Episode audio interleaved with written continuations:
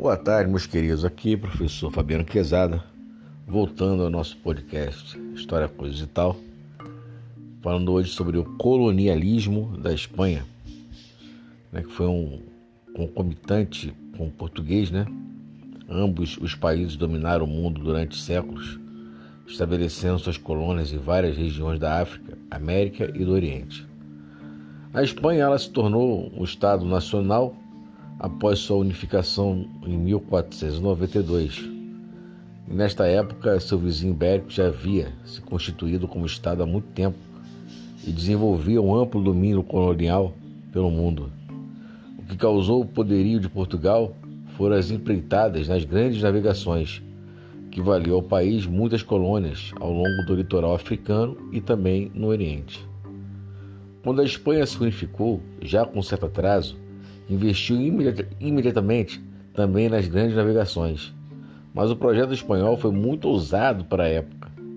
Objetivando chegar também ao Oriente, a Espanha ela desenvolveu um projeto inovador e surpreendente para chegar às Índias, a viagem de circunnavegação.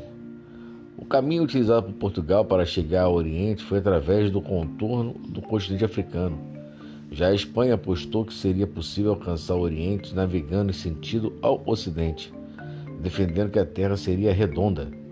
Assim, quando Cristóvão Colombo liderou as esquadras espanholas pelo Ocidente, acabou se deparando em terras até então desconhecidas pelos europeus.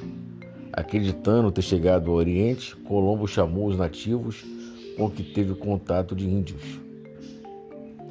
Os espanhóis começaram imediatamente a colonização do que é a América. Logo começaram suas buscas por especiarias, especialmente ouro e prata.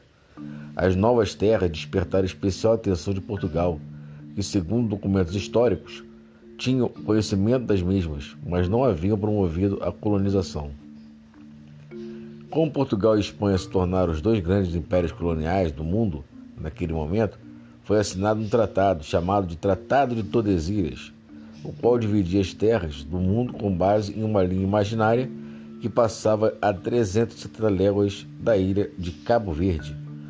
As terras situadas a oeste dessa linha passavam a ser de posse da Espanha, enquanto as terras a leste passavam a ser de Portugal. A Espanha ficou com quase totalidade do continente americano. Portugal recebeu, pelo tratado, apenas uma parcela do Brasil. Para a felicidade dos espanhóis, logo encontraram ouro e prata que estavam escassos na Europa. Já para a infelicidade dos portugueses, o ouro no Brasil só deu lucro durante o século XVIII.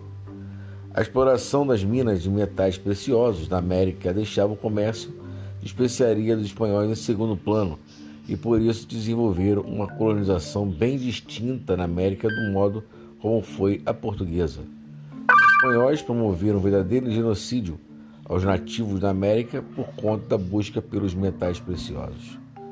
Como Portugal não foi somente no continente americano que os espanhóis desfrutaram de colônias, a Espanha ela esteve presente também na África, nas Ilhas Canárias e Saara Ocidental, na Ásia, nas Filipinas e até mesmo na Oceania, nas Ilhas Marianas e Carolinas. Também, como o Império Português, os espanhóis não foram capazes de resistir ao processo de independência das colônias americanas ao longo do século XIX e às investidas de novas potências europeias na África e Ásia. O século XX colocou fim ao colonialismo espanhol. Por hoje é isso. Até a próxima e fique com Deus. Um bom, uma boa semana para todos. Forte abraço.